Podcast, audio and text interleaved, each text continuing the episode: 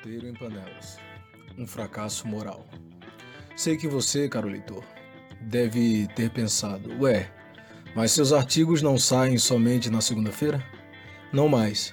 O site panelaspernambuco.com não apareceu como o maior veículo da rede de compartilhamento de informações à toa. Estudo panelas compulsivamente e acompanho praticamente em tempo real quase tudo, apesar de não ter cargo eletivo. Não consigo ver o mal feito sendo feito e ficar calado. Dito isto, vamos agora diretamente para o motivo deste texto. Como vocês sabem, o Banco do Brasil do município de Panelas, a classe dirigente do banco, acha que não precisa atender às necessidades da população. Poucos sabem, mas banco não tem dinheiro. Ele trabalha com o nosso basicamente. O presidente da Câmara, Genilson Lucena, do PSB, tomou as dores da população e comprou briga com o banco para resolver a questão. Fez uma audiência pública que discordei porque sei que não precisava disso, mas o fato é que o presidente foi à rádio, falou nas ruas, conversou com as pessoas, deu entrevistas, entrou em discussões, etc. De fato, ele conseguiu chamar a atenção dos responsáveis que decidiram agir e resolver o problema. E é aí que começa a imoralidade. Como vocês sabem, tem uma coisa que assombra o executivo de Panelas. Muitos conhecem esse coisa como Sérgio Miranda, o ex-prefeito. Pois é, ele decidiu agir de novo. Oportunista, como é, decidiu ficar com o mérito e criou uma mentira muito bem articulada, daquelas que convencem. E como é de lei, com direito a discursos e fotozinhas de rede social. Explico.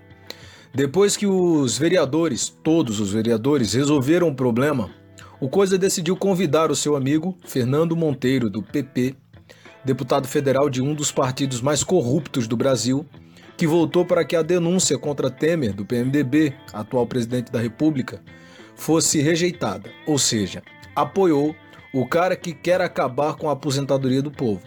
Fernando Monteiro também foi acusado de receber de uma das empreiteiras investigadas na Operação Lava Jato 230 mil em doações diretas para a campanha eleitoral. Em outras palavras, diga com quem tu andas, que eu te direi quem és. Talvez você não se lembre, mas esse foi o mesmo deputado que se negou a receber os vereadores de Panelas quando levaram a documentação contra a reforma da Previdência. Sérgio Coisa impediu que a barragem fosse desaterrada mesmo contra todos os vereadores e inclusive a prefeita.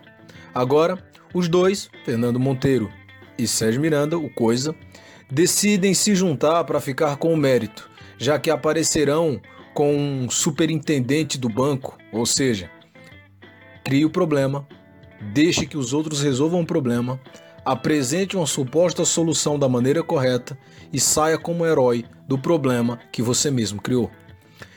E o pior, mesmo os vereadores sendo os únicos prejudicados, já que a população terá o problema resolvido, ainda vão aplaudir, sorrir e achar bonito, assim como fizeram com a vergonha do desassoreamento da barragem.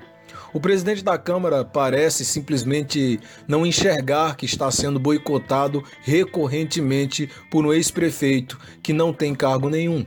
Genilson Lucena ser boicotado não me importa, mas ele não está sendo boicotado sozinho está sendo, já que é representante do povo e legitimamente eleito, boicotado juntamente com toda a população do município de Panelas. E isso é bem preocupante. Toda tolerância continuada vira direito adquirido. Errar por omissão também é errar. Tudo o que estou dizendo seria mais do mesmo se eu não estivesse narrando fatos que ainda irão ocorrer, mais especificadamente numa reunião da Câmara. Como vocês sabem, gente frouxa e insegura não anda sozinha.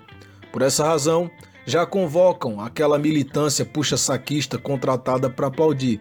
O negócio é tão ridículo que tem que pagar para que alguém bata palma. Secretários, lideranças, agregados, etc. Enfim, aquela corja de cidadãos vendidos que sempre são convocados em reunião específica para lotar a câmara para o coisa ficar bonito na foto. Pierre Logan para o panelaspernambuco.com